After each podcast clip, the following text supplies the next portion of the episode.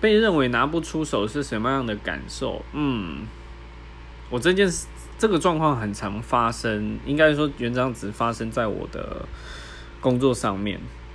那为什么会被拿不出手？就是专业程度不够，或者是其他的能力不够，所以没有办法让管理层，就是没有办法让让管理管理层把我带出去，或者我自己觉得我没办法出去。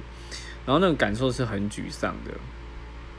那我会在我觉得我可以做到地方再去想办法去加强。但是最最这个我的经验是，你还是要在你最薄弱的部分去强化，才有办法避开这个沮丧状况。